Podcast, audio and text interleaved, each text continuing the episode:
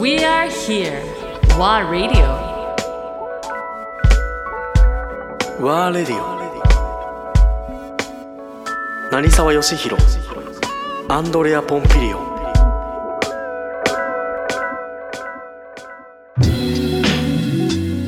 イタリアは何1年ちょっと。そうトータルでトータルで2年ぐらい行ったね。トータル2あの、年ぐらいうん、半年ぐらいはあの、えー旅行してたね結構ね南イタリアとか働いたのは北なんだけどイタリア国内で回ってそうそう、うん、あとはあのイタリア語を少しちょっと勉強しながら、おう。うん、ミラノで少しだけ語学学校に行ったり、あら。うん、入ってすぐ辞めたけどね。ほらね。いや日常生活で学べるなって。い う大十分だったねそうだね。だっていずれにしろ確かにイタリアはまあ当時今もそんな変わってないかもしれないけど基本的にイタリア語でのコミュニケーションになるじゃない？そうだね。だからしかもその当時、えーミラノに住んでた、えー日本人とか、今も住んでるからね、おうーん、でまあやっぱりパリに、まあ、この後うパリに最後移っていくんだけど、やっぱりイタリアにいた時も、あのーなんて言うんだろうそういう友達の家に集まっては料理作って、みんなワイワイ、常にそういう状態なんだまあ作る人がね。作る人はやっぱりまあ、多両分重宝があるだよね結局。あい作れば何か作るだろうっていう。絶対だよね。そう。だから結構ねだまあ本当異業異業種ばっかり、ファッション、音楽、それから、えーいわゆるそのう歴史を勉強してるような学者とかね。うんだからあの話をしてても、あー面白いし、でねやっぱりオペラとかさ、ね、スカラ座含め、はいはいはい。やっぱりそのかっこいいじゃない？さっきのねまあ、前回の話じゃないけど本当に映画そのまま、うん。うん。うん、別に映画作ってないなっていうか、うん。いや現実の方がかっこいいんじゃないの？っていうぐらいでしょ？でまあ本当そのなんだろう同じオペラでも、あのスカラ座に来るお客さんたちと、例えばあのパリのオペラ座に来るお客さん、もう全く違うんだよね雰囲気からファッション。そうか、確かにね。でちょうどその頃その動動物愛護かなやっぱりあの、うん。毛皮のコートの問題が出た時。出てきたね、うん、もう全く動じなかったもんねあの、はいはい。スカラ座に来る。もう全員もうやっぱりもう当然のように。もうロングの毛皮のコァーでね。うん、だからやっぱりそういうのもねすごいなと思ったし。やっぱりそういうのを見るのが面白いというかいわゆるその自分の頭の中ではそういうところに来るお客さんたちを将来自分はお客様として迎え入れるんだろうと思ってたから、うん、いやでもつながるじゃない。うん。結局はそういうそのいわゆる人間としての文化的活動でしょ、うん。芸術をを愛するっていうのは。でまあ特にこういうその世界中が大変なコロナの状況の中でも、やっぱりその美味しいものを追い求めるっていうそのなんだろう特権っていうのは人間だけが持ってるわけで、たただ生きるために食べればいいわけじゃなくてね。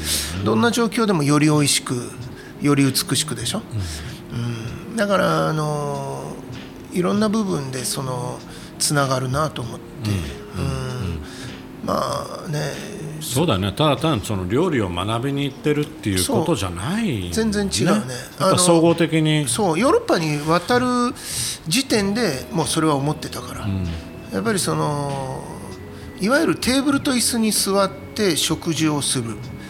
ちょっとこう晴れの食事はまあ日本にももちろん、その懐石だとか、まあ、伝統的な日本料理としてはあるけども、それではなくて、そのテーブルと椅子に座って、その食事というものを、えー楽しむっていうそのシチュエーションというかはヨーロッパだろうと思ったの？ねはいはいはだから本場を見に行こういうん。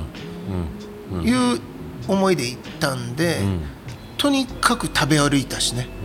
うん、もう本当フランスイタリア、えースイスも含め、えーその当時まだねスペインにはちょっと足をふあの食べには、えーそんなには行けなかったんだけど、うんうんとにかく一人で食べ歩いたね。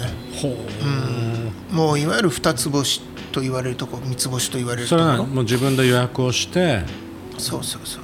あの食べ行って。そう。だから結局自分がお客様の立場ね。立場になる方が、いわゆるその自分が今後そのレストランというものを作り上げるときにあの参考になるだろうと。もうやっぱりその段階でヨーロッパに行ってる段階あるいは行く前の段階でやっぱり自分のレストランを持つっていう考えはあったの？レレストランもそうだけど要はもともとのそのうきっかけというか、あれがやっぱり自分の父親がやっていた小さなお店が、ね、しかもど田舎で、えーやっぱりそこにイートインをする場所があって、でそこでなんだろう美味しいものを食べて、幸せそうにしてる顔を見てあこれは素敵なことだなと、シンプルにそこだけだったから、でまあよくよく考えればねあの人種も何も関係なく、人は美味しいものを食べたいわけじゃない、ね、で美味しいものを食べればどんな悪者だって笑顔になるだろうし、うん。まあ、そういうその、えー状況を作りたいと。だから料理を作るっていうのも一つだけどももちろんね。あのそういう環境を作りたいっていう。はいだから総合的なプロデュースに興味があった、うん。でだけどどんなにいい空間であろうとどんなにいいそのえーまあ失礼ができたとしても、そこに出てくる料理が最高じゃなければ成り立たない、ね、やっぱりハードはいくらでも作れるけどその本当にそこに出てくる料理が一番重要だろうと思って、まあ、まずそこを抑えようと。やっぱり主主役は料理なんだよね、だから自分でちゃんとその美味しいものを知る、だから何が美味しいかまずいかって分かんないじゃん、あのー愛知県の知多半島のさ先っぽの方の常滑市っていうところなんだけど、そこにはまともな、まあ、怒られちゃうけどまあいいや昔の話だから30年、まともなね、えーイタリア料理店なんか一軒もないし、ね。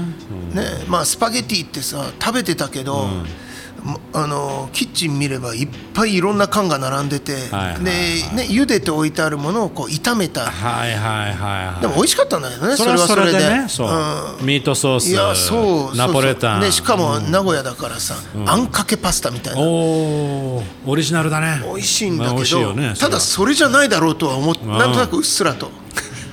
だってヨーロッパに行くまで、あのーちゃんとしたイタリア料理って食べたことないもん。はあ。もちろんフランス料理も食べたことないし、だからまずは何が美味しくて、何が、えー美味しくないのかというか、を知るために、やっぱり本場に行かなきゃと。でどうせ行くんであればその、あのー最高峰と言われるところで食べなければっていう思いでとにかくトップのお店しか回ら回りたくないなっていう、なんそんな時間ないじゃん、でいっぱい食べれるわけじゃないし、だけど当然例えばイタリアに行った時はさ、まあ、旅もしてるっていうことで、まあ、まんまのパスタ的なものも当然味わってるしいわゆる超一流店だけじゃなく、ローカルの、まあ、んいっぱいね。トラットリアとか、タボラカルダとか行ったりしてたでしょ？行った行った。まあ南に行けば行くほどふあのー普通にその、えー外食するものうん。もそんなにその凝ったものじゃないじゃん。ないね、うん。ニョッキにしたって手打ちのパスタにしたっシてそうだし。だからそこと結局、うん、そことそのじゃあ家庭のまんまの料理と何が違うかっていうとそんなに差がない。ないね。その当時特にね。ね、うん、だからまあやっぱり素朴なお店でここはっていうところは、例えばうーんシチリア行ったってそうだし、えープーリアに行ったってそうだし、だ当然、まあ、レジオねいわゆる州が変わるごとに、まあ、パンの種類も変われば料理の特徴も変わっていくじゃない。シ,、シンプルっていう部分は変わんないと思うんだけど。そう変わらないね。でやっぱりその土地その土地の特徴がものすごくあるのとそれと、まあ、前回も話したかもしれないけどやっぱりイタリアのその自分たちの土地に対するプライド。あああるねこれをひしひしと感じて、だんだん自分の中でそこで、なんなんで俺は日本人なのにこの外国にいるんだろうっていうのが芽生え始めた、いやなんでかというと日本のことを知らないから。